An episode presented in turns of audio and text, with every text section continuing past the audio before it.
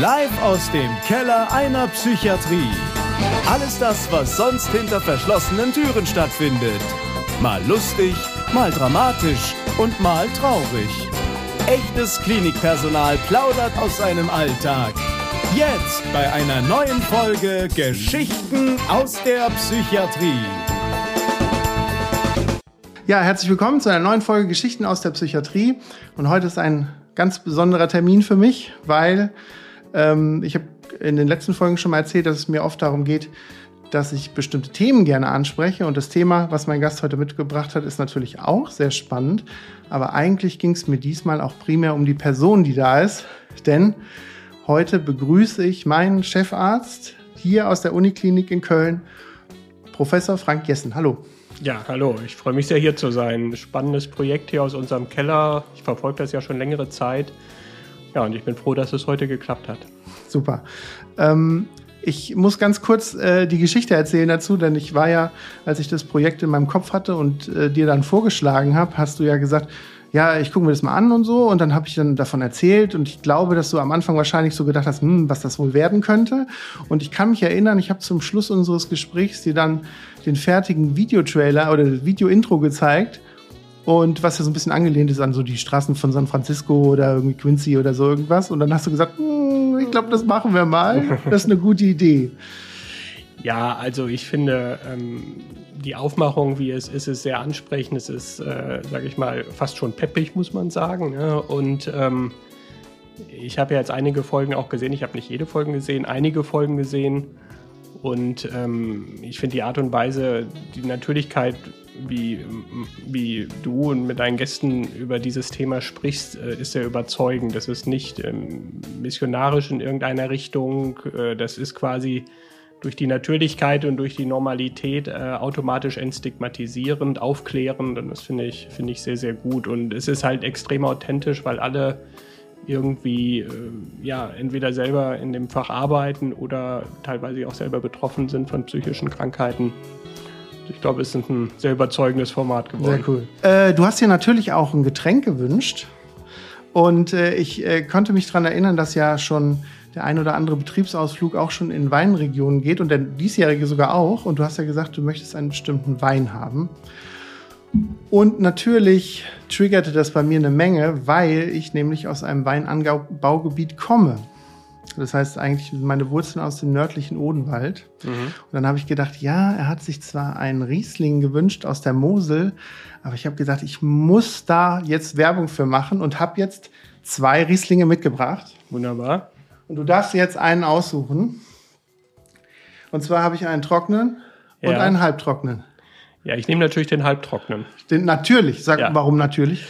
Ja, ich bin, ähm, also ich trinke gerne Wein und ähm, eine meiner Missionen ist, den ähm, nicht ganz trockenen Wein wieder in Deutschland äh, nach vorne zu bringen, sprich Kabinett, Spätlese, halbtrocken. Ich weiß, viele äh, rümpfen dann erstmal die Nase. Ich denke, das ist oftmals ein Vorurteil. Wenn man den dann probiert hat, kenne ich so viele Leute, die sagen, boah, ist der aber lecker. Ich kenne auch schon bei den ersten Winzern, die also Auflagen machen, nie wieder trocken. Ähm, also ich glaube, dass dieser Weinstil, auch wenn er ähm, sehr konservativ ist und fast ein bisschen altmodisch angestaubt, äh, doch ein Potenzial hat, wiederzukommen. Und deswegen bin ich großer Fan von Halbtrocken und Ries-Kabinetts äh, und ähnlichem. Okay, ich äh, muss ganz kurz was zitieren, denn ich habe mir was rausgeschrieben, weil ich, äh, wie gesagt, wir, wir, kommen ja aus, oder ich komme ja aus dem Weinanbaugebiet äh, nördlicher Odenwald, die schon seit der Römerzeit auch äh, Wein anbauen und ähm, der Riesling ist tatsächlich mit 34 Prozent in unserer Weinanbaulage als auch der der am meisten angebaute Wein. Und zu dem Halbtrocken, den du dir jetzt ausgesucht hast, schreibt die Homepage von der äh, Winzergenossenschaft folgendes. Eine schöne verspielte Aromatik nach Birnen-Apfelkompott mit zartem Duft nach Gartenkräutern, so zeigt sich der Riesling halbtrocken, ein zarter Schmelz und angenehmer frischer Säure im Abgang. Ja, das ist ja genau der Grund, weshalb ich sage, man soll halbtrocken trinken, weil er Dann genauso Prost. schmeckt. ja, vielen Dank. Hm, ist doch fein. Ich muss sagen, ich bin eher der Süßweintrinker. Ach, das ist ja noch besser. Das ist ja noch besser. Ach, aber äh, genau. Und ich habe äh, natürlich die, die andere Flasche, darfst du dir gerne mitnehmen. Und ich habe hier, ich zeige das mal in die Kamera, Ja, sieht man etwas schlechter. Aber wir haben immer so ein großes Weinfest, was so dieses typische Schützenfest-Äquivalent bei uns mhm. ist. Und da gibt es halt jedes Jahr so ein kleines Gläschen, ein Probiergläschen, was auch als sozusagen Eintrittskarte für dieses Fest verkauft wird. Und die stapeln sich bei mir natürlich. Okay. Und dann habe ich zwei ganz schöne rausgesucht, die gebe ich dir dann nachher mit. Oh, das ist aber ganz schön. Einmal von äh, 2013 und einmal von 2012. Herzlichen Dank. Sehr schön. So. Aber wir wollen jetzt in Medias Res gehen und du hast natürlich auch ein Hauptthema mitgebracht, das ich jetzt schon spoilern darf, und zwar Demenz. Nichtsdestotrotz möchte ich aber noch mal ganz kurz dich vorstellen, wer du eigentlich bist. Du bist der Klinikleiter unserer hiesigen Klinik hier. Du bist Facharzt für Psychiatrie und Psychotherapie. Du bist auch Professor für klinische Demenzforschung. Gewesen. Gewesen, aber wahrscheinlich auch irgendwie. In, in, inhaltlich weiterhin, ja. Genau. Das war früher mein Titel äh, zu Bonner Zeiten. Ne? Genau, du bist führender Forscher zum Thema Demenz in Deutschland. Da sagst du ein, nicht so, ein, lieber nichts zu sagen. Einer der Führenden. Einer der Führenden, genau. Viele, viele Publikationen. Du hast zum Teil sogar in New York studiert.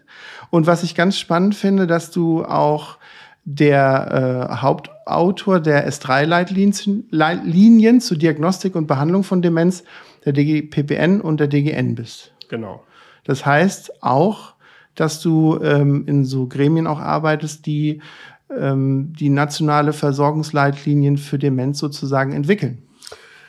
Genau, seit ähm, 2008, da haben wir die erste Leitlinie gemacht. Damals war ich Oberarzt in Bonn und da hat mein damaliger Chef mich gefragt, ähm, der damals im Vorstand der DGPPN war und die Leitlinienprogramme damals begonnen haben, ähm, ob ich Interesse hätte, ähm, das Thema Demenzen zu koordinieren. Und das habe ich auch sehr gerne gemacht. Das war sehr viel Arbeit, aber ich habe auch sehr viel gelernt. Und diese Leitlinien funktionieren ja so, dass man sich mit ganz vielen abstimmt, also mit großen Konsensprozessen oder in großen Konsensprozessen. Dann haben wir 2016 ähm, das Update gemacht und jetzt wieder aktuell, also das beschäftigt mich im Moment äh, sehr intensiv, wieder mit der DGPPN und der Deutschen Gesellschaft für Neurologie immer ganz sozusagen zusammen machen wir das. Und das Neue ist, dass es jetzt als eine rein digitale Leitlinie äh, kommen wird, die dann auch flexibel ist, wo man sehr schnell neue Empfehlungen einbauen kann, weil ja gerade bei Alzheimer im Moment äh, sehr viel passiert, forschungsmäßig, was hoffentlich auch bald in die Versorgung kommt. Also dieses Thema Leitlinien ist ein großes Thema bei mir, aber auch Versorgungsstrukturentwicklung, also nicht nur diese biologische Forschung, sondern auch viel, also Sachen, die letztendlich in die Versorgung reingehen. Für meine Zuhörer würde ich gerne mal, dass du sozusagen ganz unten anfängst. Ja. Einfach nochmal, weil viele Leute, die hier den Podcast hören, sind ja auch nicht ganz vom Fach. Wie würdest du jemandem, der davon noch nicht viel gehört hat, Demenz erklären? Und ich hänge auch direkt an, es gibt ja auch verschiedene Arten von Demenzen, ja. dass du da vielleicht so zwei, drei Sätze zu sagst. Oder genau. Vier. Also Demenz ist ja ähm, ein, ein, Begriff, der inzwischen sozusagen im Volksmund angekommen ist. Ähm, Demenz heißt eigentlich nur, dass ähm, jemand sich von seinen geistigen Leistungsfähigkeiten her verschlechtert, typischerweise im höheren Alter. Ähm, langsam typischerweise, langsam fortschreiten, bis zu einem Ausmaß, wo er oder sie dann ähm, nicht mehr selbstständig zurechtkommt, aufgrund von kognitiven oder Störung, also Störung der geistigen Leistungsfähigkeit, das ist tatsächlich die Definition von Demenz. Also sehr breit, sagt erstmal gar nichts über die Ursache aus. Und ähm, Ursachen gibt es dann verschiedene, also verschiedene Erkrankungen, die zu einer Demenz führen. Die mit Abstand häufigste ist Alzheimer als Gehirnkrankheit. Gibt aber auch andere Durchblutungsstörungen. Parkinson führt häufig zu einer Demenz, andere seltenere Demenzformen. Und ähm, ja, das ist eigentlich der Unterschied zwischen einer Demenz, die beschreibt halt den klinischen Zustand, das Syndrom, wie die Mediziner sagen. Ähm, und dann gibt es zugrunde liegende Ursachen. Demenzen nehmen extrem stark mit dem Alter zu. Man denkt das, oder die Zahlen sagen, dass Demenz unter 65 äh, sehr selten ist und äh, aber dann 40 Prozent bis 50 Prozent aller über 90-Jährigen eine Demenz haben. Da sieht man also, wie stark das dann zunimmt. Ob jeder irgendwann eine Demenz bekommt, wenn er nur alt genug wird, ist unklar. Es gibt Berichte von über 120-jährigen Personen, einzelne, äh, zuletzt eine Französin, die, glaube ich, mit 126 gestorben ist, die wohl keine Demenz hatte. Also man kann auch 126 werden ohne Demenz. Ich, ich muss sagen, dass, dass du mir da einer Frage, die ich mir aufgeschrieben hatte zu unserem Thema, tatsächlich ein bisschen vorgreifst, was ja aber nicht schlimm ist. Ähm, und aber dann, dann, dann stelle ich sie auch gleich, weil ich hatte mal, wahrscheinlich war das auch ein ähnlicher Bericht, ich sage jetzt mal ganz plump und lax und so unmedizinisch, dass die Demenz unsere letzte Krankheit ist. Das heißt, wenn ich wirklich gesund alt werde, also mit keinen anderen großen Herz-Kreislauf-Erkrankungen, Tumore, was auch immer, dass wenn ich ein bestimmtes Alter erreiche, die Demenz sozusagen auf jeden Fall irgendwann einsetzen wird. Nee, also nach dem, was die Forschung weiß, im Moment ist das nicht so. Also natürlich stirbt jeder irgendwann, das ist klar. Äh, bei 100 plus ist es irgendwann zu Ende, aber es kann dann auch immer noch jedes Organ sein. Also es gibt sogar Zahlen, die sagen, wenn man über 100 geworden ist ohne Demenz, dann nimmt das Demenzrisiko wieder ab. Ähm, ja. Ach, okay. Also das heißt das nicht, eine statistische, dass, also, also die, die, Phänomen? Die, die, die Geschwindigkeit des, der, der Zunahme. Ich sag mal so, wenn jemand über 100 äh, 10 ist äh, oder über 100 ist und hat noch keine Demenz, dann wird diese Person, also ist das Risiko für diese Person, eine Demenz zu bekommen, deutlich geringer, als für einen 80-Jährigen eine Demenz zu bekommen. Weil scheinbar so viele Schutzfaktoren in dieser Person sind, die eben letztendlich das Gehirn schützen.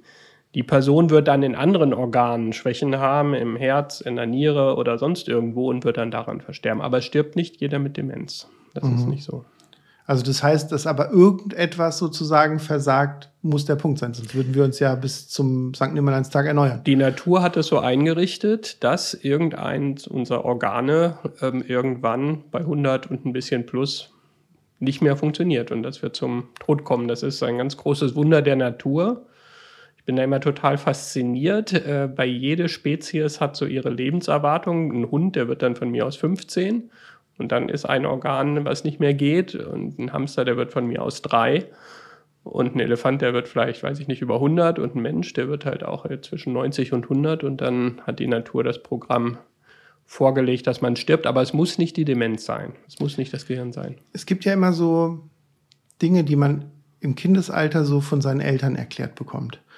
Und ich versuche auf die, auf die Aussagen, die du gerade gemacht hast, zu den verschiedenen Tierarten mal einzugehen. Und zwar ich habe mir als Jugendlicher und noch nicht medizinisch bewanderter Mensch, weil ich ja dann die Ausbildung gemacht habe, ähm, immer erklärt, umso schneller der Herzschlag ist, umso weniger die Lebenserwartung.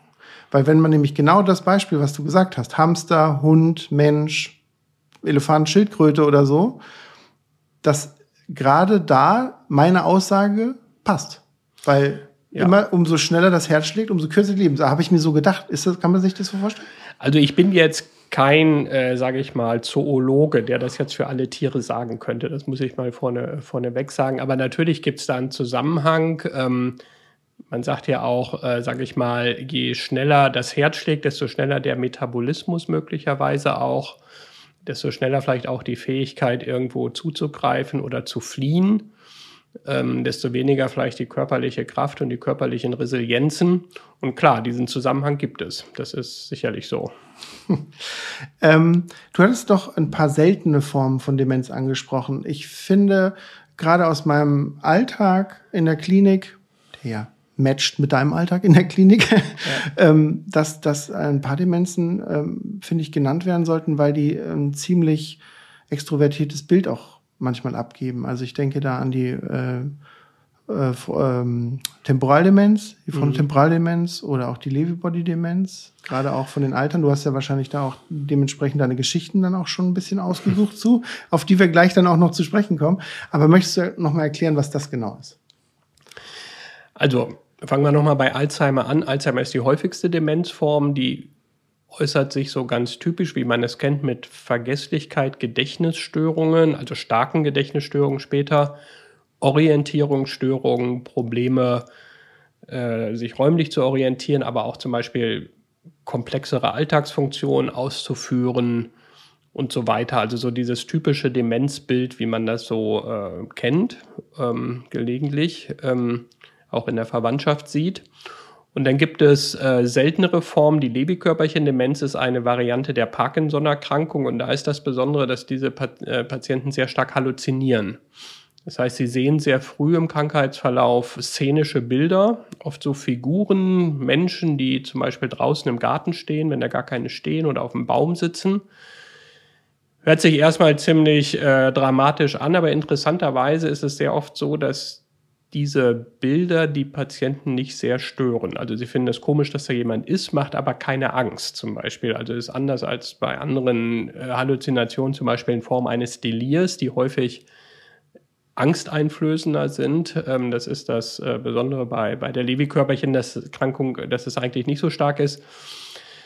Ähm, die Patienten haben auch noch eine Bewegungsstörung im Sinne eines Parkinson-Syndroms. Sie haben auch noch ein anderes ähm, recht äh, eindrucksvolles Phänomen, sogenannte REM-Schlafstörungen. Mhm. REM-Schlafstörungen sind äh, Schlafstörungen, bei denen man im Schlaf auf einmal ganz wild schreit und um sich schlägt.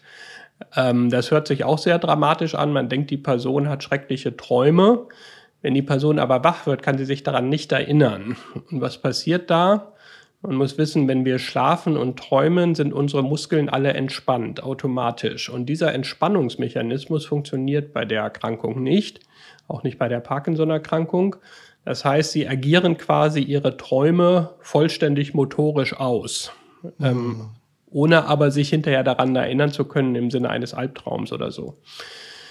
Das sagen dann die Ehepartner, wenn man ein gemeinsames Bett hat, dass auf einmal da nachts geschlagen wird und dass äh, die Fäuste fliegen und dass jemand aus dem Bett fällt, aber sich daran nicht erinnern kann. Das sind diese REM-Schlafstörungen. Bei der frontotemporalen Demenz, die im Moment durch die Medien geht, weil Bruce Willis äh, das hat, äh, zumindest steht es so in der Zeitung, gibt es zwei Varianten. Bei dem einen verliert man die Fähigkeit zu sprechen. Das ist nicht so spektakulär, aber sehr quälend natürlich. Man verliert entweder die Fähigkeit, sich sprachlich auszudrücken oder auch Sprache zu verstehen. Da gibt es also zwei Unterformen, wobei die im weiteren Verlauf ineinander übergehen.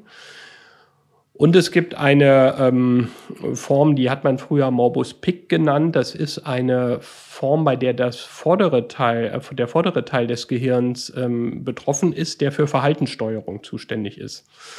Und wenn der betroffen ist, dann tritt häufig enthemmtes Verhalten auf, kann aussehen wie eine Manie teilweise auch.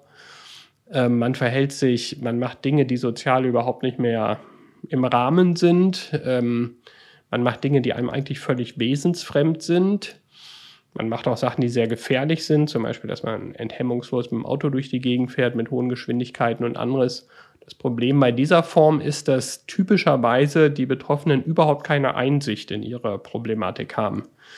Was es extrem schwierig im Umgang macht mit den Angehörigen, weil natürlich ganz viele komische, schräge Sachen passieren, teilweise auch gefährliche Sachen passieren, aber keinerlei Bewusstsein bei den Betroffenen da ist, dass das irgendwie ein verändertes Verhalten ist, keinerlei Krankheitsbewusstsein, kein Wunsch, äh, zum Beispiel irgendwelche medizinische Hilfe in Anspruch zu nehmen super schwer für die Angehörigen, zum Glück aber eine seltene Form. Aber das heißt ja, bei den Symptomen, die du nennst, ähm, Autofahren oder auch ähm, Öffentlichkeit, enthemmtes Verhalten und so, das klingt ja jetzt so, als wäre das nicht so die vom Alter her so die Demenz, die man sonst kennt, okay, der ist jetzt über 80, der wird wahrscheinlich schon im Altersheim sein und dann bekommt er eine Demenz, sondern das klingt ja schon so, als wenn das junge Leute Ja, bekommen. genau, das sind das ist tatsächlich äh, eine häufige Form bei den jungen Demenzerkrankten unter 60. Ähm, ich kenne Patienten, die haben das mit 40 bekommen, Mitte 40. Ähm, dann natürlich auch körperlich topfit, keine anderen Krankheiten deswegen ähm, ist natürlich auch häufig ein sehr langer Krankheitsverlauf. Bei Menschen, die im hohen Alter eine Demenz bekommen, gibt es ja häufig dann eine körperliche Krankheit, die dann auch zum Lebensende führt. Das ist hier dann oft nicht so. Trotzdem ist natürlich die Lebenserwartung dramatisch reduziert von diesen Patienten. Irgendwann enden diese Krankheiten alle nach ein paar Jahren, also alle Demenzformen, letztendlich im, im Stadium der fortgeschrittenen Demenz mit voller Pflegebedürftigkeit und dann natürlich auch immer deutlich reduzierter Lebenserwartung. Also Patienten, die so eine frontotemporale Demenz haben und kriegen das zum Beispiel mit 50, haben natürlich, werden jetzt nicht 80 Jahre alt, sondern werden vielleicht 60 und haben am Ende auch eine ganz schwere Demenz mit schwerer Pflegebedürftigkeit, aber die ersten Jahre, das ist so diese Zeit, wo diese eben genannten Symptome passieren. Du hast jetzt über die Demenzen gesprochen und dann, was ich auch faszinierend finde, ist, wie die Diagnostik dahinter steckt. Und ich habe gelesen, dass du auf jeden Fall auch in Forschungsteams gearbeitet hast oder das auch so dein Hauptforschungspunkt ist, dass du sozusagen mit der MR-Darstellung arbeitest. Das heißt, du kannst ähm, im Kernspintomographen Dinge sehen, richtig? Ja, mit dem MR, das äh, war über lange Zeit die Hauptmethode. Inzwischen ähm, sind wir bei der Alzheimer-Krankheit auch weiter. Da kann man auch mit äh, Liquordiagnostik, also mit Nervenwasserpunktion, was man abnehmen kann durch eine Lumbalpunktion, kann man im Nervenwasser, im Liquor äh, Alzheimer nachweisen. Man kann im MR bestimmte Verkleinerungen von Hirnstrukturen sehen. Und es gibt auch sehr moderne Verfahren mit der Bildgebung, die nennen wir PET oder Positronen-Emissionstomographie, also PET. Da kann man tatsächlich auch diese Alzheimer-typischen Gehirnveränderungen mit einem Kontrastmittel darstellen. Also da hat sich unglaublich viel getan. Das gilt aber alles nur für diese Alzheimer-Krankheiten. Diese anderen seltenen Demenzformen, Frontotemporal-Levi-Körperchen, kann man auch was machen, aber ist man noch nicht ganz so weit. Wie, wie kann man sich ganz banal, weil das, du sagst, das kann man darstellen, das kann man sehen. Wenn ich jetzt ein Bild mit dem Kernspintomographen mache und du guckst dann ins Gehirn, was sieht man denn da? Wie kann man sich das vorstellen? Also beim Kernspintomographen sieht man ja, wie das Gehirn aussieht, äh, von, der, von der Form. Und man sieht, dass bestimmte Hirnregionen verkleinert sind. Wir nennen das Atrophie, also die sind atrophiert. Und der Grund ist, dass eben Gehirnzellen kaputt gegangen sind, ähm, degeneriert sind, deswegen spricht man von Neurodegeneration. Die sind kaputt gegangen durch, durch diese zugrunde liegenden Erkrankungen in bestimmten Teilen des Gehirns. Und das kann man tatsächlich auf der Kernspintomographie sehen. Und dann kann man wissen, wenn zum Beispiel dieser Gehirnteil jetzt deutlich verkleinert ist und natürlich die Symptome passen, dass das wahrscheinlich dann die und die Demenzform ist. Und, und bei einer Liquopunktion, also bei einer Hirnwasserabnahme? Da sieht man, also das betrifft jetzt wiederum Alzheimer. Bei Alzheimer ist es so, dass ähm, zwei typische Gehirnveränderungen stattfinden. Zwei Arten von Ablagerungen, möchte ich mal sagen, im Gehirn. Das eine ist das sogenannte Amyloid und das andere ist das sogenannte Tau, die sich im Hirn ablagern über einen ganz langen Prozess, über Jahrzehnte teilweise. Und die kann man Anteile davon in diesem Liquor messen. Und wenn die verändert sind in der Konzentration, dann weiß man indirekt, dass dieser Mensch diese Veränderungen diese Ablagerung, die die Krankheit definieren, tatsächlich auch im Kopf hat. Mhm. Ich habe auf der Homepage eine, ein, ich weiß nicht, ob es ein Zitat war, aber zumindest wurde es dir zugeschustert, diese Aussage. Und die möchte ich gerade mal vorlesen, und daraus ergeben sich für mich auch Fragen. Ähm, die Schädigung der Gehirnzellen beginnt teilweise Jahrzehnte bevor die Auswirkungen auf unser Gedächtnis und unser Verhalten sichtbar werden. Daher sind Präventionsmaßnahmen schon im mittleren Lebensalter sinnvoll. Ich bin im mittleren Lebensalter. Was soll ich tun, Frank? Also letztendlich sind das die, wir hatten eben über das Altern gesprochen. Ne? Die Natur will ja, dass wir irgendwann sterben. Und ähm, eigentlich gibt es eine ganze Reihe von Risikofaktoren, die für alle altersbezogenen Erkrankungen Risikofaktoren sind und auch für Demenz. Das ist also Bewegungsmangel, Rauchen, Übergewicht, Diabetes, hoher Blutdruck. Das sind so diese typischen, die für heutzutage für alle Erkrankungen Risikofaktoren sind. Man weiß, dass sie für Krebs, äh, für, für Herzinfarkt sind, für Schlaganfall, aber sie sind es auch für Krebs, sind auch für Alzheimer. Das sind die so diese allgemeinen, also diese generellen Risikofaktoren. Dann gibt es von der Ernährung, sagt man, dass eine mediterrane Diät, also viel Fisch, äh, nicht so viel ähm, Western Diet, also nicht so viel ungesättigte Fettsäuren wahrscheinlich schützend ist. Man weiß, dass äh, guter Schlaf schützend ist, beziehungsweise schlechter Schlaf chronisch ein Problem ist, weil in der Nacht über bestimmte Reinigungsmechanismen, diese eben genannten Amyloide, tatsächlich aus dem Gehirn rausgespült werden. Das braucht der Körper. Wenn man jetzt immer schlecht schläft, dann sammelt man mehr von diesen Veränderungen im Gehirn tatsächlich an. Interessant ist auch, dass zum Beispiel solche Sachen wie schlechtes Hören ein Risikofaktor ist, äh, sogar ein relativ starker, auch im mittleren Lebensalter. Man denkt, dass das was mit mangelndem Input ins Gehirn zu tun hat. Das heißt also, Hörgeräte tragen äh, auch schon im mittleren Lebensalter ist äh, Prävention, wenn man Hörprobleme hat. Äh, ein wichtiges Thema vielleicht noch ist Kopfverletzungen. Ähm, das weiß man schon ganz lange von Boxern, dass also Boxer ein erhöhte, erhöhtes Demenzrisiko haben.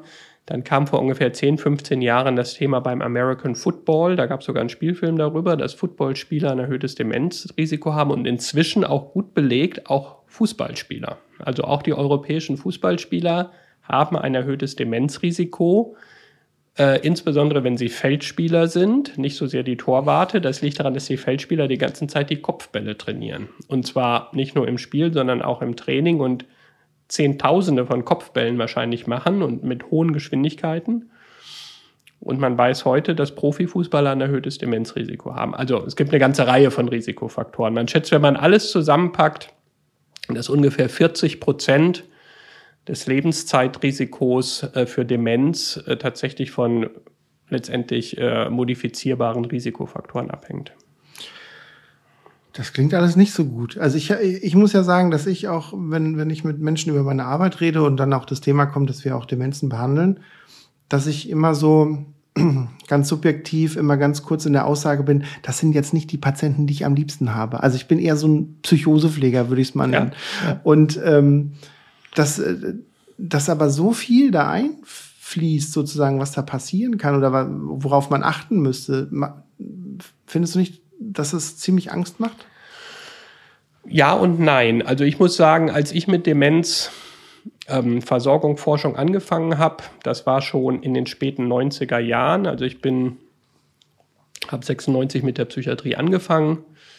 Vorher natürlich das Medizinstudium gemacht, war da schon auch schon an Psychologie, Neurologie, Psychiatrie interessiert, bin dann äh, im AIP, Arzt im Praktikum, in die Psychiatrie gekommen und bin dann so ein bisschen durch Zufall zu der Alzheimer-Forschung gekommen, was mir aber lag, weil ich war schon immer in diesem Grenzgebiet zwischen Neurologie und Psychiatrie besonders interessiert. Und damals habe ich die Patienten gesehen, da konnte man die ganzen diagnostischen Verfahren, die ich eben besprochen habe, gab es nicht. Es gab nicht viel Therapie und das Konzept war, dass Demenz schicksalshaft ist. Man kriegt es oder man kriegt es nicht. Und erst seit 2013 ist bekannt, dass Demenz tatsächlich sehr viel vom Lebensstil abhängt. Das waren die ersten Daten, also ist gerade zehn Jahre altes Wissen. Und das ist natürlich insofern ganz auch hoffnungsfroh, weil, oder Hoffnung machen, weil äh, man weiß, dass man eben auch ein bisschen was selber in der Hand hat mit seinem Risiko. Und dass man eigentlich durch diesen berühmten gesunden Lebensstil sich auch selber vor Demenz schützt. Heute haben weniger Menschen zum Beispiel zwischen 80 und 85, um mal so eine Altersspanne zu nennen, 20 Prozent weniger der 80 bis 85-Jährigen heute haben Demenz als noch vor 30 Jahren. Das liegt an dem gesünderen Lebensstil. Okay, ähm, ich will gleich noch mal über einen der ähm, Diagnostikschwerpunkte hier in der Klinik reden, die Gedächtnisambulanz. Aber erst ja. muss ich noch ein bisschen Luft holen und noch ein bisschen von dem guten Wein trinken, weil der wird nämlich sonst warm und warmer Weißwein ist nicht so gut. Das stimmt. Bis gleich.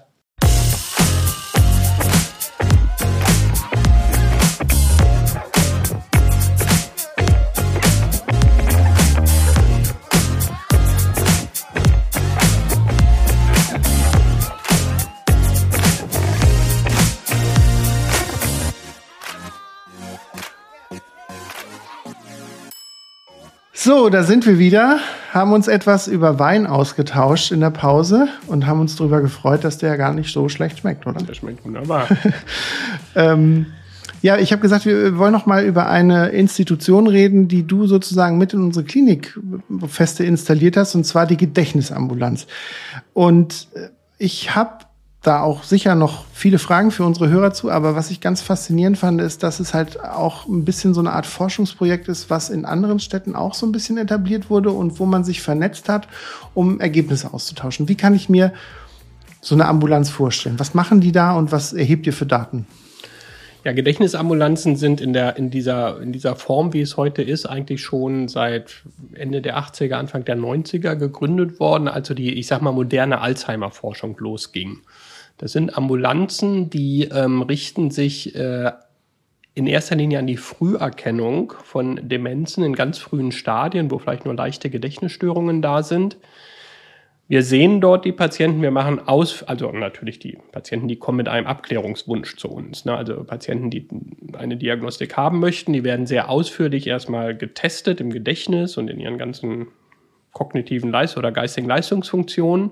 Wir machen dann MRT, wir machen auch Liquor-Untersuchungen, also Nervenwasserpunktionen und äh, andere Untersuchungen und versuchen dann zunächst mal für den Patienten rauszufinden, was ist die Ursache dieser Gedächtnisstörung, die die Leute haben? Ist es vielleicht eine beginnende Alzheimer-Erkrankung? Ist es vielleicht eine andere Demenz? Oder ist es vielleicht überhaupt nichts aus diesem Spektrum, was ja auch sein kann, dass es vielleicht nur eine Nebenwirkung von einem Medikament ist oder eine Depression oder irgendwas anderes, was diese Gedächtnisstörung auslöst? Da machen wir eine sehr umfassende Diagnostik, alles ambulant, machen dann ausführliche Aufklärungsgespräche, beraten auch natürlich äh, und, und bieten auch Therapien an, wobei wir leider nicht so viele ich sag mal, Trainings und so anbieten können, wie wir möchten, weil diese Gedächtnisambulanzen nicht gut finanziert sind, muss man sagen. Ähm, und der Forschungsteil ist, dass wir Daten sammeln über die Patienten, dass wir auch äh, Materialien, also sprich Blutproben, Nervenwasserproben sammeln und versuchen, neue Marker für diese Erkrankung zu entwickeln, Verlaufsmarker zu entwickeln und das ist eine sehr erfolgreiche Forschung, die in Deutschland läuft. Wir haben jetzt neulich ein Netzwerk gegründet nochmal zu Gedächtnisambulanzen. In Deutschland läuft, aber auch international läuft. Und diese Strukturen sind eigentlich die Grundlage für alles das, was wir heute in der Diagnostik und Therapie äh, können bei der Alzheimer-Krankheit. Und die Leute, die da hingehen, die du ja kurz auch schon so von der Art benannt hast, kommen, also so stelle ich mir das vor, die müssen ja mit Defiziten kommen. Also da kommt ja keiner, der sagt, ich habe jetzt hier einen Podcast gehört und bin mittleres Alter, ich habe eigentlich keinerlei Einschränkungen, aber ich will mich mal auf Demenz testen lassen, oder? Ganz selten haben wir äh, Menschen, die kommen und sagen, meine Mutter oder mein Vater hatte eine Demenz, ich selber habe keine Probleme und möchte schauen, ob da irgendwas bei mir ist. Da muss man sagen, das können wir eigentlich gar nicht so wirklich gut, äh, aussagekräftig für, diese ein, für dieses Individuum dann tatsächlich leisten. Weil alles, was wir verwenden, funktioniert eigentlich nur gut in der Diagnostik bei Menschen, die tatsächliche Symptome haben. Aber es sind halt leichte Symptome. Nur Gedächtnisstörungen, leichte Gedächtnisstörungen. Dann ist auf die Frage, ist das normales Altern, wo ja das Gedächtnis auch ein bisschen schlechter wird, oder ist das eine beginnende Erkrankung? Und das ist eigentlich genau die Kernexpertise von diesen Gedächtnisambulanzen, das rauszufiltern. Aber es sind im Regelfall immer Patienten, die ein Problem haben, die dann zugewiesen werden über die Hausärzte oder über Neurologen, Psychiater in der Praxis. Hm. Und wenn jetzt auch stationär, aber auch außerhalb ambulant oder jetzt auch durch die, ähm, durch die Gedächtnisambulanz Demenz diagnostiziert wird.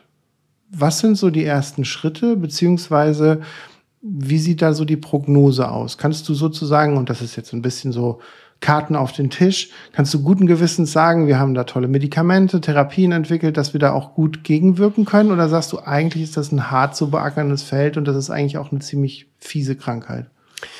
Es ist eine fiese Krankheit und ein hart zu beackerndes Feld, aber es gibt große Fortschritte. Ähm, in der Diagnostik, wie gesagt, gab es riesige Fortschritte in den letzten 10, 15, 20 Jahren. Wir können heute wirklich ganz früh sagen, ob jemand Alzheimer hat und ob diese Person auch eine Demenz innerhalb von so und so vielen Jahren dann richtig im Vollbild bekommen wird. Das, das kann man. Mit der Therapie hat es lange hinterhergehinkt, obwohl sehr viel Geld in die Forschung fließt für neue Therapien. Und da gibt es erste Durchbrüche. Wir sehen tatsächlich jetzt, dass äh, es möglich ist, diese Kernveränderung der Alzheimer-Krankheit, diese Amyloide zum Beispiel, dass man die reduzieren kann durch Immuntherapien. Und dass das auch jetzt erstmalig gezeigt wurde in diesem Jahr zu einer Verzögerung des, des Fortschreitens der Symptome tatsächlich führt, sodass wir in den USA jetzt schon zwei neue zugelassene Medikamente seit 20 Jahren die ersten Neuzulassungen für Alzheimer-Behandlung haben und hoffen, dass wir in Europa auch in 24 ähm, auch ein oder zwei neue Zulassungen bekommen, wo man wirklich mit Antikörpern also Infusion mit diesen Antikörpern, die man ja bei vielen Erkrankungen äh, inzwischen einsetzt, die ins Gehirn gehen und dort quasi die Kernveränderung der Erkrankung äh, wegmachen. Und das führt zu einer Stabilisierung. Das ist ein absoluter Meilenstein. Das geht dann, wenn die Patienten in einem ganz frühen Stadium sind. Und da kommt halt wieder diese Gedächtnisambulanz rein. Das ist halt das Expertenzentrum dafür festzustellen, bei Leuten, die wirklich nur leichte Gedächtnisstörungen haben und vielleicht 60 oder 70 oder 80 sind, ob das eine mögliche Alzheimer-Demenz ist oder beginnend. Und wenn das der Fall ist, dann vielleicht ab nächstem Jahr haben wir wirklich gute Behandlungen. Mhm.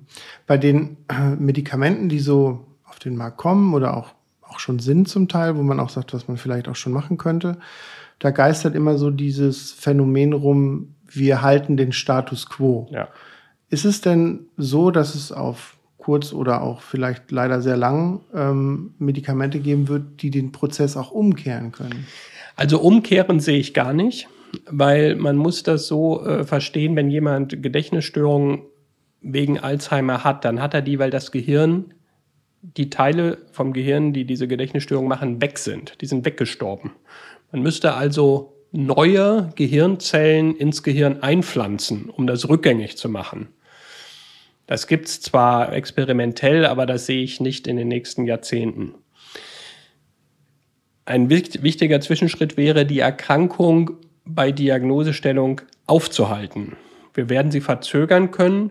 Vollständig zum Stoppen zu bringen, wäre das nächste Ziel. Das wird man allerdings nur mit sehr komplizierten Kombinationstherapien erreichen. Das ist dann ein bisschen wie bei der Krebsbehandlung. Wenn man sich heute die Krebsbehandlung anguckt, hochkomplex, ganz viele verschiedene Formen von Krebs, ganz viele verschiedene Kombinationen von Medikamenten auf den Einzelfall angepasst. Personalisierte Medizin ist das Stichwort. Mhm.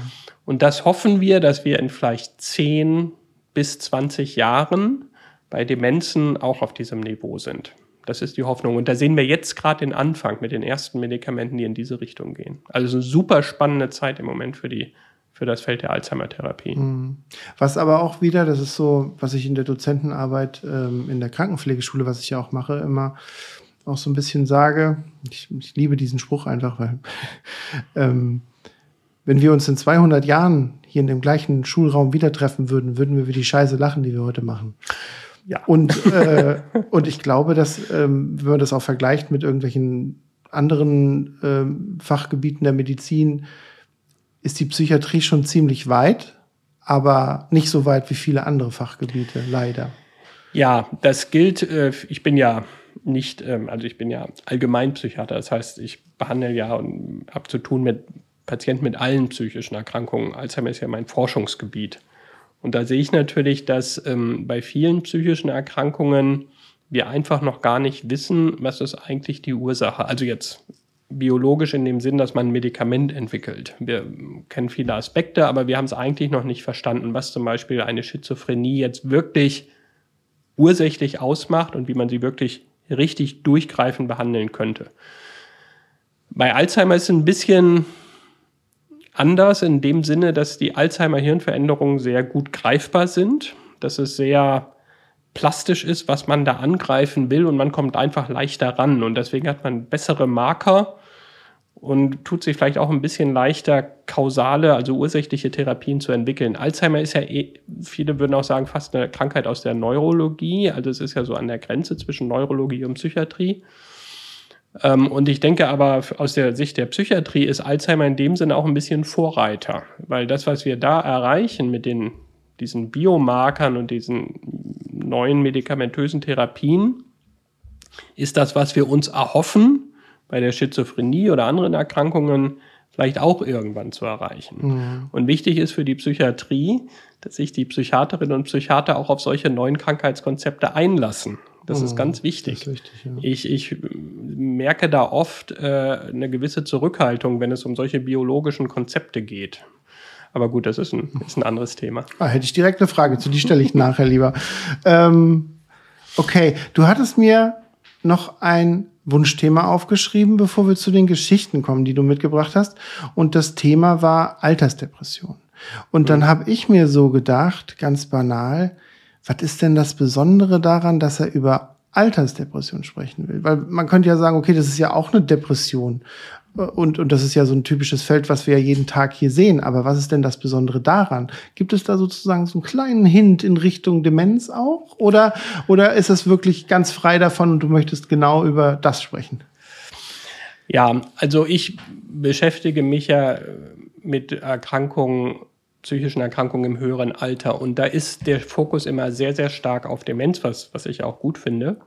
Aber es gibt eine riesige Gruppe von Menschen, das sind die mit der Altersdepression, die eigentlich gar nicht wahrgenommen werden. Die ganze Depressionsforschung oder in große Teile hört im Alter von 65 Jahren auf. Viele Studien. Und äh, die äh, Forschung für psychische Erkrankungen über 65 Jahre fokussiert sehr stark auf Demenz. Es gibt ein, eine große Lücke. Ähm, das sind die Menschen, die im höheren Alter eine Depression entwickeln. Das hängt natürlich mit der Demenz zusammen, weil diese Depression oft ein Vorläufer einer Demenz sein kann oder auch ein Risikofaktor für eine Demenz ist, aber nicht unbedingt sein muss. Und weshalb mich das so interessiert ist, weil es bei der Depression im Alter schon spezifische Faktoren gibt. Also es gibt ähm, zum einen sicherlich biologische Faktoren, aber es gibt auch viele psychologische Faktoren. Also wenn man denkt, die, die psychischen Faktoren für die Depression im Alter sind ganz andere als die psychischen Faktoren für die Depression, wenn man 30 ist. Ne? Also Patienten, äh, die mit 60, 70 ihre ersten Depressionen bekommen, haben zu tun mit körperlichen Erkrankungen, mit Verlust von ganz vielen Dingen, Verlust von dem eigenen sozusagen zum Beispiel Schaffen, zum Beispiel während des Berufs, Verlust von Freunden und Bekannten durch, durch Krankheiten, durch Tod. Ähm, Fragen, was habe ich eigentlich in meinem Leben erreicht? Wie viel Zeit habe ich noch? Angst vor dem, vor dem Lebensende finanzielle Probleme, Einsamkeit. Ähm, das ist also eine ganz, ein ganz großes Spektrum von Faktoren, die ähm, da sind, über die man kaum spricht, die viel weniger thematisiert werden als Depression im jungen Alter, wenn man mal diese ganze berufsbezogene Burnout-Symptomatik nimmt, die auch wichtig ist, aber die natürlich super dominant ist überall. Diese ganzen Themen für Menschen im hohen Alter, unter was diese Menschen leiden, ist nicht thematisiert. Das sind auch Menschen, die oft nicht rausgehen und irgendwas für sich einfordern, die eine Therapie für sich einfordern. Nur ein Prozent aller Menschen, die äh, in Deutschland Psychotherapie über Krankenkasse bekommen, sind über 65. Ein Prozent. Ein Prozent. 99 Prozent der Menschen, die Psychotherapie über Krankenkasse in Deutschland bekommen, sind unter 65. Obwohl natürlich ganz viele Menschen im höheren Alter über 65 auch Depressionen haben. Könnte das auch was mit so mit der, ich sag's mal, mit der Erziehung dieser Menschen zu tun haben, dass sie halt auch in einer Zeit gelebt haben, in der sowas anders wahrgenommen wurde? Ich denke, das spielt eine ganz große Rolle. Also es gibt zwei Aspekte, meine ich. Das eine ist, dass man für sich selber oder Menschen in dem Alter für sich selber vielleicht eine psychische Krankheit nicht akzeptieren wollen, nicht haben wollen, sich das nicht zugestehen ähm, oder vielleicht auch gar nicht wissen, was man da für eine Art von Hilfe bekommen kann. Und dass aber auf der anderen Seite, und das sehe ich halt auch bei Therapeutinnen und Therapeuten, auch häufig das Gefühl ist, ähm, ja, ähm, gut, da kann man ja auch nicht mehr viel machen, das ist ja alles nachvollziehbar, dem muss es ja schlecht gehen. Ne? Der hat's ja auch, hat ja auch diese ganzen Umstände. Und das finde ich eben auch eine problematische Haltung. Insbesondere, wenn man davon ausgeht, dass ähm, es nicht mehr lange dauert, bis jeder vierte bis fünfte Mensch in Deutschland über 65 ist. Das ist mhm. ja nicht mehr weit. Ja, da, da, da habe ich ähm, genau zu dem Thema habe ich tatsächlich vorgestern oder sowas gelesen und da ähm, war dann die Aussage gewesen, weil wir ja tatsächlich, so wie du sagst, wir laufen ja darauf hin, dass wir einfach eine ziemlich alte Gesellschaft bekommen. Aber die, diese Baby-Boomer-Zeiten sozusagen, wo diese Leute in Anführungsstrichen produziert worden sind und die jetzt sozusagen auf uns zukommen, stehen ja auch in dem äh, Unterschied dazu, dass wir ja auch Jahre hatten, wo nicht so viele kamen und also wo nicht so viele Menschen geboren wurden in Deutschland. Und dann habe ich jetzt gelesen, dass man davon ausgeht, dass im Jahre 2060, also noch mal gut 40 Jahre von hier, ähm, sogar die rein deutsche Gesellschaft, also wenn es äh, Einwohner, die, also nicht die, die jetzt sozusagen migriert zu uns kommen, sondern, sondern einfach nur sozusagen der Stamm sozusagen auf unter 60 Millionen wieder fallen wird, weil die, die jetzt hochgehen, dann wieder alle verstorben sind. Ja, diese Rechnung gibt es und dieses Thema dieses demografischen Wandels und dieser, dieses Problems, dass wir bald, und ich gehöre voll in die, zu dieser Generation dazu, äh, wenn meine Generation, der stärkste Jahrgang ist der 64er, ich bin der 67, wenn diese Generation äh, in Rente ist, dann ist sozusagen die Belastung für die jungen Arbeitenden am höchsten. Wenn diese Generation, dieser große Wasserbauch, der da mitgetragen wird, gestorben ist in 2060, dann ist das Problem nicht mehr so scharf. Dann mhm. ist sozusagen das Verhältnis von Jung und Alt wieder besser. Es kommen aber diese 30 Jahre auf uns zu, wo dieses Verhältnis von Jung und Alt sehr stark in der Anzahl her zu Lasten den Alten geht und in der Finanzierung zu Lasten der Jungen. Mhm. Spannendes Thema, aber gut, dass wir drüber reden. Ich, ich hatte tatsächlich diese Fragen im Kopf gehabt, weil ich dachte, so, wo ist denn da der Unterschied? Und man, hat, man stempelt halt gerade ältere Menschen halt auch sofort mit Herz-Kreislauf-Erkrankung und dem geht's ja eh nicht gut und keine Ahnung, da ist ja auch noch einer gestorben und dann hat er auch schlechte Stimmung deswegen und Vielleicht noch ein Aspekt dazu, die mit Abstand höchste Suizidrate haben ja alte Männer. Mit Abstand die höchste in Deutschland. Also es gibt eine, ähm, es gibt eine ähm, Zunahme der erfolgreichen Suizide über das Alter. Die erfolgreichen Suizide werden immer häufiger mit dem Alter, aber für Frauen gar nicht so stark, aber für Männer extrem stark. Das sind aber viele Männer, die wir nicht in der, in der Psychiatrie sehen, weil das sind viele, die ähm, das für sich ausmachen und dann sich einfach umbringen, mhm. ohne je eine Art von psychiatrischer Hilfe aufgesucht zu haben. Aber die Depression im höheren Alter, gerade alleinstehende Männer, ist hochgradig lebensgefährlich. Mhm. Ja, da muss ich äh, negativerweise sagen, dass ich äh, im ganz nahen Bekanntenkreis, also nicht Verwandten, aber im Bekanntenkreis genauso einen Fall habe. Ja. Und das war wirklich auch eine Katastrophe. Und da hätte man in dem Kontext, hätte man auch niemals da sind wir wieder bei der Aussage von vorhin, hätte man niemals damit irgendwie äh, was gewinnen können, wenn ich gesagt hätte, geh doch mal zum Psychologen oder geh mal zum Arzt oder irgendwie sowas. Hm. Das, das war von vornherein komplett ausgeschlossen. Also wir haben hier ja eine große Studie koordiniert zur Psychotherapie bei Altersdepression. Deutschlandweite Studie, 260 Patienten. Und wir hatten einen riesigen Zulauf. Also wir haben die Studie ganz schnell voll bekommen. Wir hätten noch viel mehr Patienten behandeln können. Die Patienten waren super dankbar. Es waren wirklich Einzelpsychotherapie über acht Wochen bei Patienten und Menschen mit Altersdepression. Wir haben auch eine Spezialambulanz für Altersdepression hier gegründet vor einiger Zeit. Und das hat wirklich was gebracht und wir konnten den Leuten auch wirklich helfen. Sollte man auf jeden Fall auf dem Schirm haben. Ja, man, man tut es halt einfach schnell ab mit, ja. der ist alt und der hat eh seine Probleme und dann kommt es einem gar nicht in den Kopf. Bei jungen Leuten mit Burnout, wie du schon sagst, ist es immer wieder auf dem Schirm.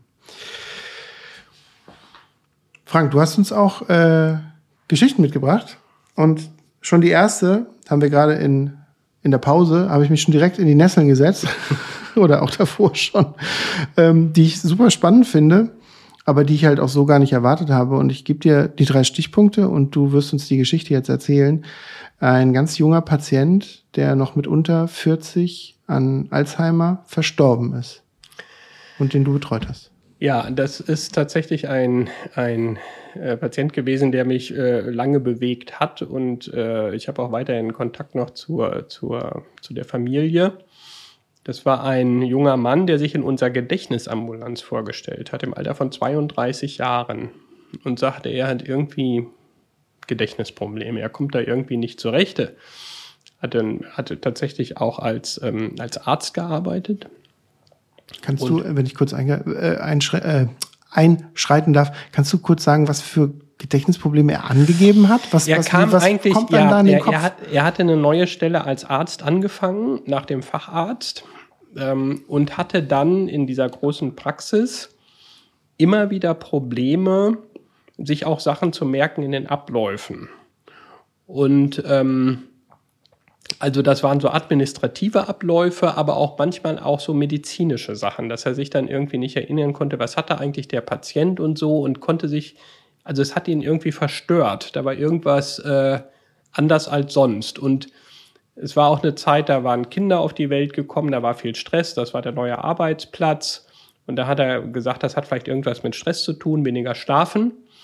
Aber es hat ihn offensichtlich so äh, belastet, dass er dann kam. Ich habe ihn dann persönlich gesehen und ähm, habe gedacht, ja gut, das ist, ich habe genau das Gleiche gedacht. Das ist Stress, das ist äh, leichte Depression. Mhm. Äh, wir haben dann angefangen, äh, das äh, zu bearbeiten, habe auch ein Antidepressivum verschrieben. Ja, das hat auch ein bisschen was geholfen von der Stimmung, aber irgendwie hat das nicht sein Problem gelöst. So, und dann habe, ging das bestimmt ein Jahr und ich war wirklich ratlos und dann habe ich irgendwann gesagt, also jetzt reicht's, ich muss mit ihrer Frau sprechen. Ich, mu ich muss einfach mal eine, eine Fremdanamnese, Fremdanamnese machen. Mhm. War immer alleine da gewesen. Okay. Und dann hat die Frau mir erzählt, dass das schon seit fast zwei Jahren ging. Auch eine Vergesslichkeit im, äh, im Alltag ihr aufgefallen ist, die sie gar nicht kannte, dass er sich also häufig an Dinge nicht erinnern konnte, dass er Sachen verlegt hat. Er war dann auch schon krankgeschrieben von der Arbeit. Und dann habe ich gedacht, also irgendwas stimmt hier nicht. Und dann haben, haben wir gesagt, ähm, er soll mal zu uns auf Station kommen zur Diagnostik. Und dann habe ich gesagt, wir müssen hier mal auch sehr neurologisch rangehen. Wir müssen jetzt, gut, MRT hatten wir schon gemacht, das sah aber unauffällig noch aus. Wir müssen jetzt mal weiter, wir müssen eine Liquor-Diagnostik machen. Vielleicht hat er irgendwie eine Hirnentzündung oder was. Und ich habe aber, wir haben aber dann auch gesagt, wir müssen auch, der hatte keinen Blutsverwandten mit Alzheimer. Das war völlig unbekannt in der Familie. Und dann äh, haben wir gesagt, wir müssen das aber trotzdem mal untersuchen. Wir haben auch eine Gedächtnistestung gemacht, da sah das auch alles in diese Richtung aus. Dann haben wir volle Diagnostik gemacht, Liquor-Diagnostik, also Nervenwasser und diese neuen Bildgebungsverfahren. Und da hatte er tatsächlich im Alter von dann 33 das ganze Gehirn voll Alzheimer-Krankheit. Und das hat die Symptome ausgelöst.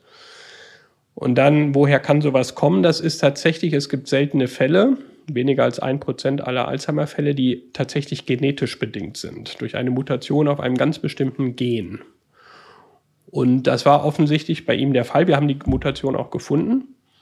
Ähm, aber offensichtlich war es bei ihm eine Neumutation. Das heißt, er hatte als erstes Familienmitglied diese Mutation offensichtlich durch Zufall bekommen. Patient Zero. Patient Zero mit dieser Mutation. Ich habe ihn dann betreut ein paar Jahre. Es war eine schnell fortschreitende äh, Symptomatik und er ist dann im Alter von 36 Jahren verstorben. Ein Vollbild einer Demenz. Und hat eben eine Frau und kleine Kinder. Und ähm, die Frau, die Familie hat das ganz stark gemacht. Ähm, sie haben versucht, sehr lange eine Normalität zu leben. Also sie haben darüber gesprochen, Familienkreis, äh, Freundeskreis. Sie waren natürlich, hatten einen jungen Freundeskreis, junge Familien, äh, Eltern, die auch noch nicht alt waren, die wohnten da alle und so und alle informiert und haben dann lange versucht, ein, die Normalität zu leben. Die Frau hat sich, weil sie auch Kinder hatten, dann sehr viel Elternzeit genommen, sodass sie dann auch als Familie zusammen sein konnte. Er war dann auch berentet worden. Ähm, er konnte dann, weil er jung war, neue Medien nutzen. Das heißt, er konnte zum Beispiel sehr viel mit Apps sich helfen, auch so Orientierungs-Apps und so weiter, was Menschen mit 80 nicht mehr hinkriegen.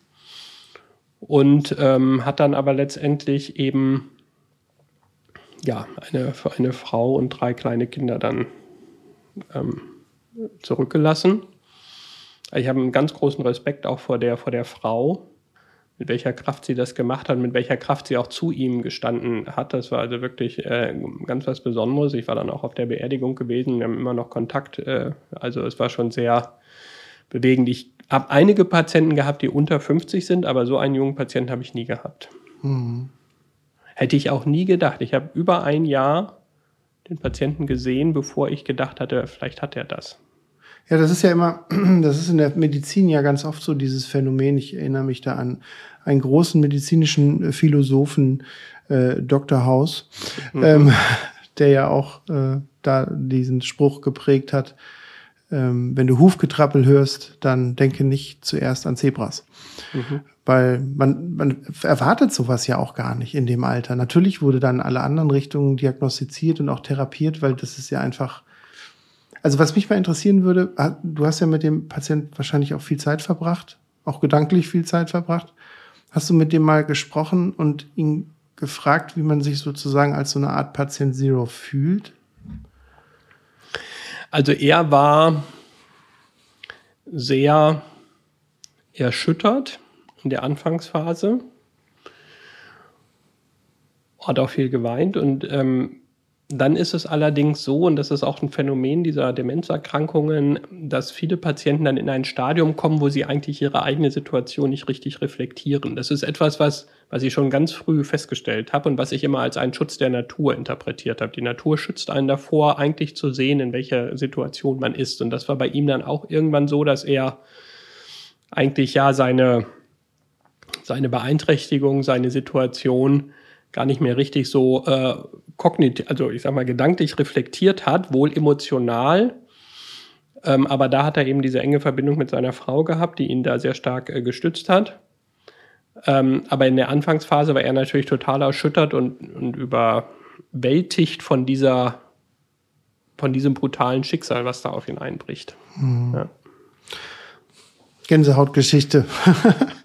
ja. ähm, ich würde sagen, ich äh, muss mir jetzt noch mal ein Gläschen Wein einschenken und dann gehen wir in die letzte Runde. Dann hast du noch mindestens eine oder zwei Geschichten für uns und ich habe noch eins, zwei, drei unmögliche Fragen an dich. Bis Gut. gleich.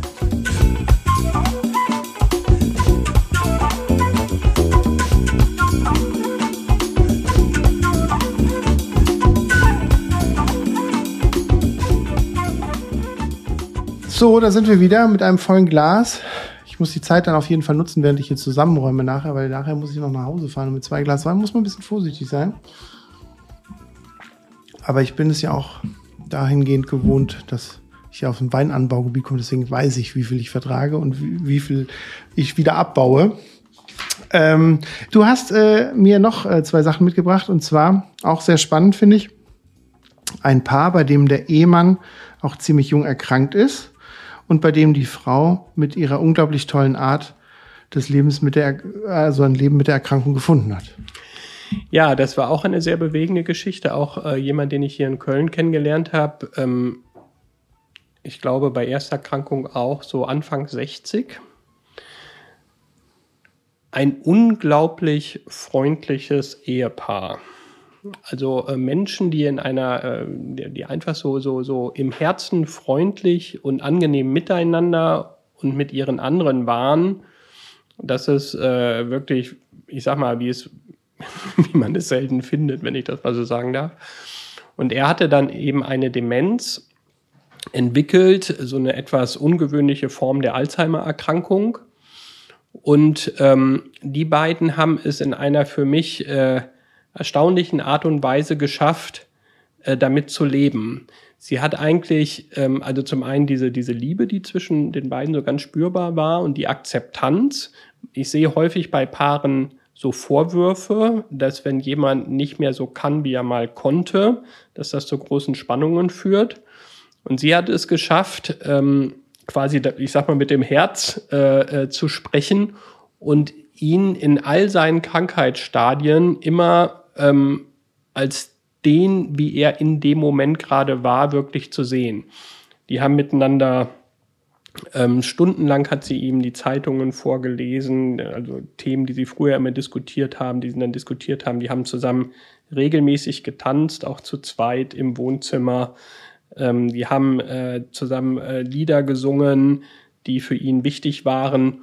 Und das hat dazu geführt, dass er, obwohl er gerade er hat so eine sprachbezogene ähm, Demenzform gehabt, am Ende eigentlich sich kaum noch verbal äußern konnte, ähm, trotzdem immer in einer guten emotionalen Stimmung war. Und das war für mich nochmal so ganz typisch. Ich sage immer äh, viel, zu vielen Familien, wir können oft an der Demenz, wie sie fortschreitet im Abbau der Leistungsfähigkeit, nicht so oder nicht, nicht viel machen.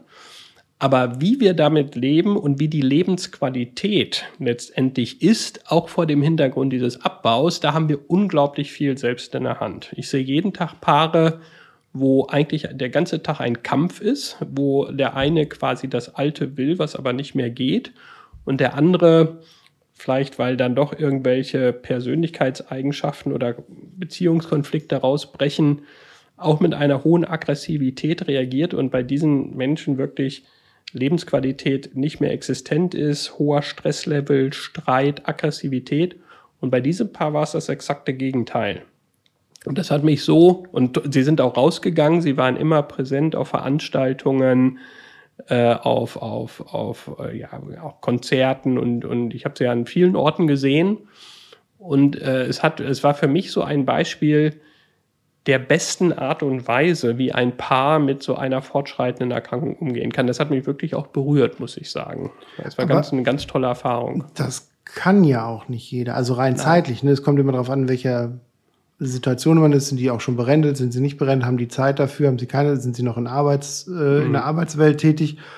Und dann muss man ja auch sozusagen, ich würde mal sagen, so dieses, dieses Mindset dazu haben. Ne? Ja. Also man muss ja auch in der Lage dazu sein. Und wenn es dann wirklich darum geht, dann jemandem auch irgendwie nicht nur aus dem Stuhl aufzuhelfen, sondern auch Tagesabläufe vorzugeben, weil die vielleicht nicht mehr so gegeben sind und so, das kostet ja unheimlich viel Kraft.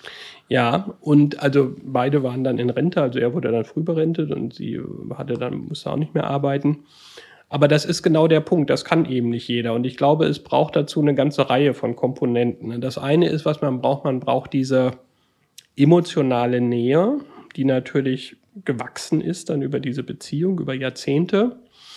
Ähm, dieses, ähm, dieses Akzeptieren der Veränderung ist ganz entscheidend und äh, dass man wirklich darauf aus ist, nicht seinen eigenen Punkt oder sein eigenes Ding sozusagen zu leben, zu machen und durchzusetzen, sondern mit dem anderen in all diesen veränderten Situationen beieinander zu sein im besten Sinn. Und ähm, das ist etwas, was, wenn es gelingt, ganz toll ist zu sehen, wo es auch sehr viel Lebensqualität gibt. Man denkt ja mal, Demenz und Lebensqualität, das geht nicht zusammen, aber das stimmt nicht. Ähm, wenn man es schafft, auf der emotionalen Ebene Menschen mit Demenz zu begleiten, dass sie in einer guten Stimmung sind, dann gibt es sehr wohl sehr viel Lebensqualität auch mit Demenz. Man kann zwar nicht mehr alles kognitiv, aber es gibt sehr viel Lebensqualität, emotionale Nähe und ähm, das ist das, wo man halt wahnsinnig viel selbst in der Hand hat, wenn man die Möglichkeiten dazu hat, also mhm. die emotionalen Möglichkeiten.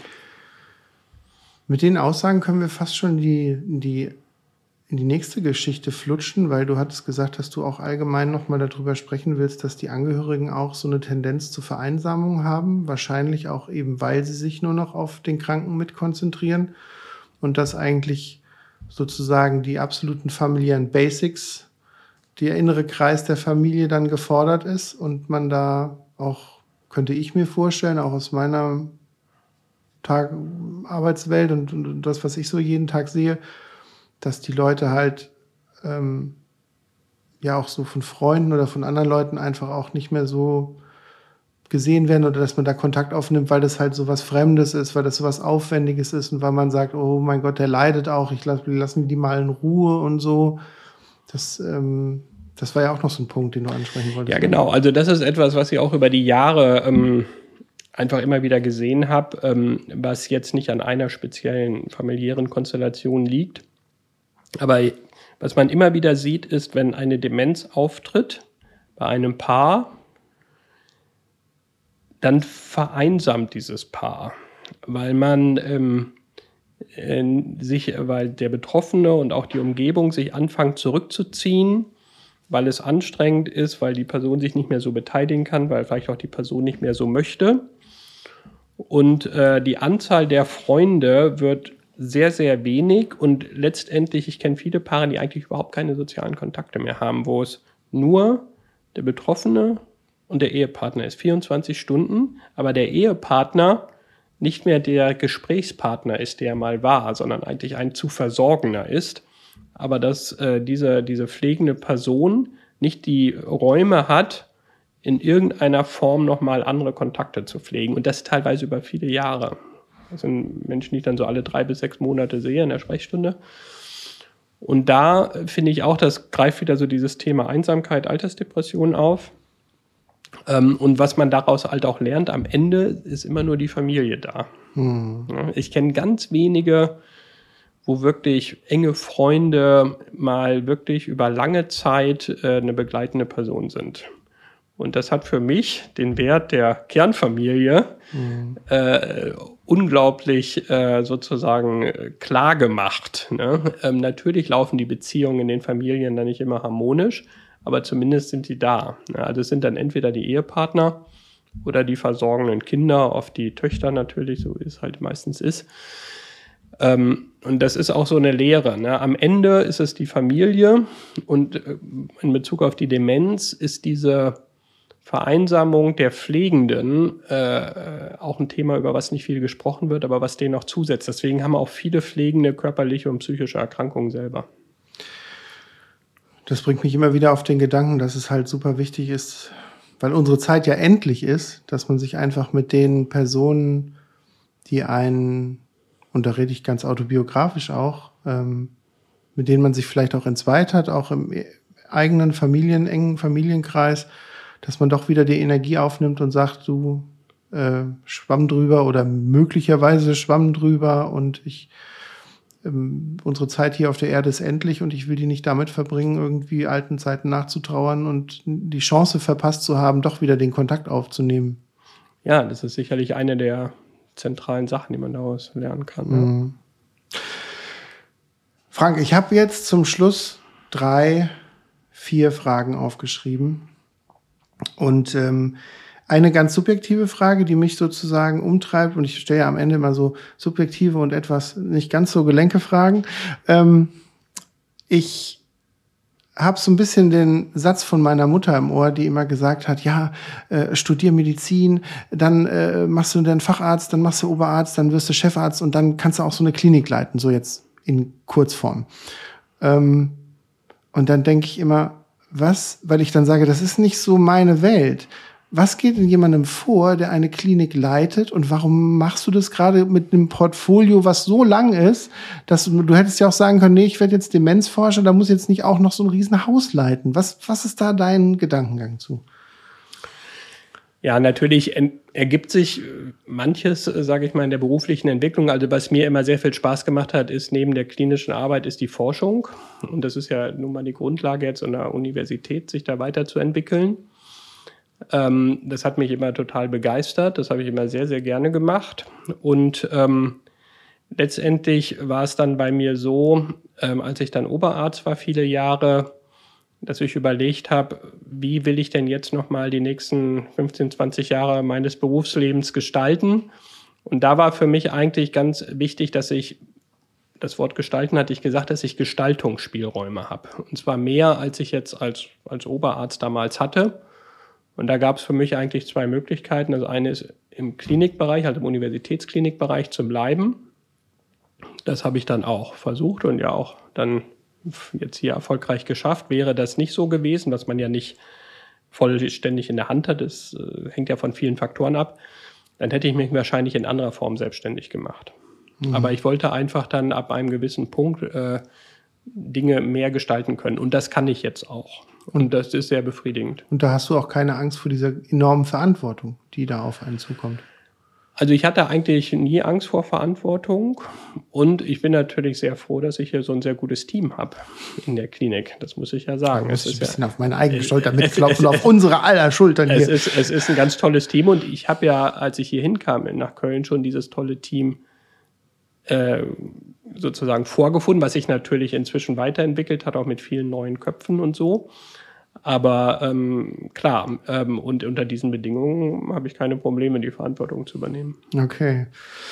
Ähm, wenn wir nochmal zu der bei der nächsten Frage nochmal so in die Richtung Demenz schielen, ist mir äh, eingefallen, über welche Alterserscheinung kannst du auch mal herzlich lachen?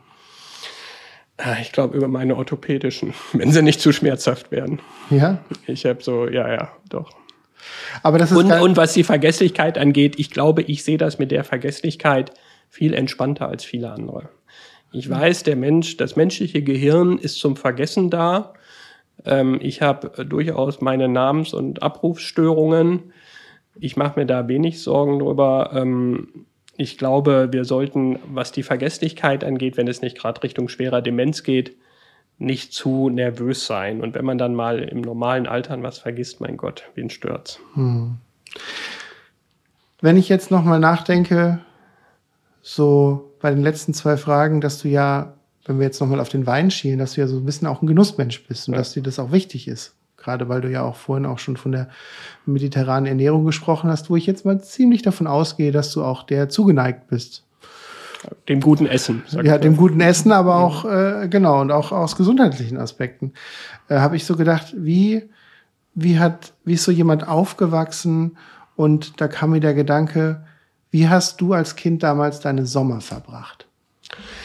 Ja, das war toll. Also wir hatten Sommerferien äh, natürlich dann mit der Familie und äh, mein Vater hat äh, irgendwann einen großen Campingwagen gekauft und dann haben wir lange Reisen, was man sich heute gar nicht mehr vorstellen kann drei, vier Wochen ohne Internet, ohne Handy, das gab vielleicht da auch noch kein Internet und kein genau Handy, so als ist du es. klein warst. Genau so ist es. Ich sage das immer meinen Kindern. Damals gab es kein Internet, kein Handy. Da hat der Vater, der durchaus einen verantwortungsvollen Beruf hatte, einmal in der Woche aus irgendeiner Telefonzelle in Schweden oder in Finnland oder so bei der Firma angerufen und gefragt, ob alles okay ist. Das war's. Und da haben wir äh, tolle Familienurlaube gemacht in, in Skandinavien, aber auch in, in Südeuropa. Und später als wir dann ein bisschen älter waren, alt genug, hat mein Vater dann angefangen, seinen Jugendtraum mit uns zu verwirklichen, nämlich ein Segelboot zu mieten. Und dann im Sommer sind wir dann auf Ostsee, Eiselmeer und so weiter Mhm. äh, segeln gegangen. Das waren also ganz tolle Erinnerungen an die Sommerurlaube als Familie. Das schlägt so ein bisschen in meine Kerbe. Ich bin ja vor kurzem zweifacher, also zum zweiten Mal Vater geworden und ich habe ähm, bei der, ähm, bei meinem ersten Kind hatte ich äh, so eine Zeit in Dänemark sehr lange genossen, auch am Meer. Und jetzt hatte ich mir auch überlegt, was wir dieses Mal machen und ich werde vier Wochen, äh, auch im Rahmen von Elternzeit und Urlaub, werde ich in die Normandie an die Atlantikküste fahren und dort mit äh, vier Wochen lang aufs Meer schauen. Und da freue ich mich total drauf. Das ist auch toll. Ist. Frank, ich danke dir, dass du da warst. Ganz war- herzlichen Dank, hat sehr viel Spaß gemacht. Sehr schön. Und äh, ich danke dir auch nochmal dafür, dass ich dieses Projekt hier so machen kann, mit dem Umbau des Bettenkellers. und ähm, dass das alles so gut funktioniert und dass ähm, das eigentlich ganz viel positive Rückmeldungen produziert. Zum Thema positive Rückmeldung auch nochmal der dass wir eine WhatsApp-Nummer haben, die auch in den Shownotes sozusagen hinterlegt ist, wo dann Fragen gestellt werden können oder Fragen auch an meine Gäste dann im Sinne von, die ich dann in die nächsten Folgen auch mit reinnehmen kann. Und wir haben natürlich auch einen Instagram. Äh, Kanal, wo man sich auch mal Bilder anschauen kann. Und ähm, wer das Ganze zusammengesucht suchen möchte, findet es unter Geschichten aus der Psychiatrie.de. Und deswegen vielen Dank, dass du da warst. Und jetzt trinken wir uns einen Wein leer und sagen Tschüss, ciao. Ciao. Tschüss. Danke.